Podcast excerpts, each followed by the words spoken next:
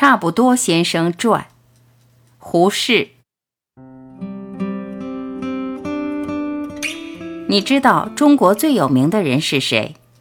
提起此人，人人皆晓，处处闻名。他姓差，名不多，是各省、各县、各村人士。你一定见过他，一定听过别人谈起他。差不多先生的名字天天挂在大家的口头，因为他是中国全国人的代表。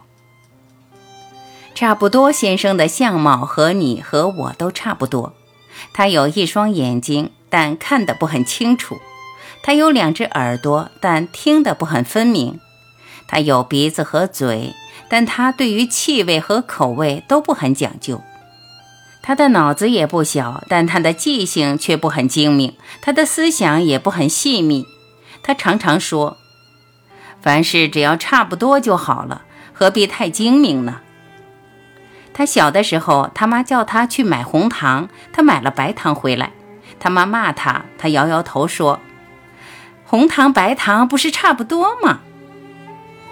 他在学堂的时候，先生问他：“直隶省的西边是哪一省？”他说是陕西，先生说错了，是山西，不是陕西。他说，陕西同山西不是差不多吗？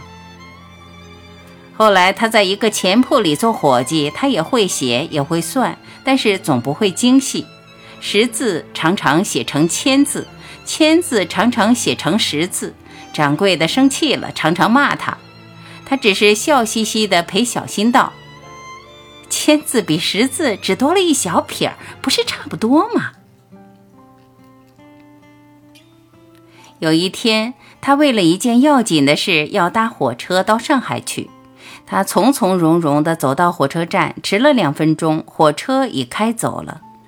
他白瞪着眼，望着远远的火车上的煤烟，摇摇头说：“只好明天再走了。今天走同明天走也还差不多。”可是火车公司未免太认真了，八点三十分开，同八点三十二分开不是差不多吗？他一面说，一面慢慢的走回家，心里总不明白为什么火车不肯等他两分钟。有一天，他忽然得了疾病，赶快叫家人去请东街的汪医生。那家人急急忙忙的跑去。一时寻不着东街的汪大夫，却把西街牛医王大夫请来了。差不多先生病在床上，知道寻错了人，但病急了，身上痛苦，心里焦急，等不得了，心里想到：好在王大夫同汪大夫也差不多，让他试试看吧。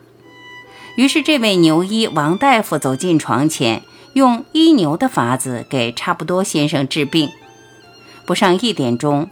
差不多先生就一命呜呼了。差不多先生差不多要死的时候，一口气断断续续地说道：“活人同死人也差差差不多，凡事只要差差差不多就好了，何何必太太认真呢？”他说完了这句格言，方才绝气了。他死后，大家都很称赞，差不多先生样样事情看得破，想得通。大家都说他一生不肯认真，不肯算账，不肯计较，真是一位有德行的人。于是大家给他取了个死后的法号，叫他做圆通大师。他的名誉越传越远，越久越大。无数无数的人都学他的榜样，于是人人都成了一个差不多先生。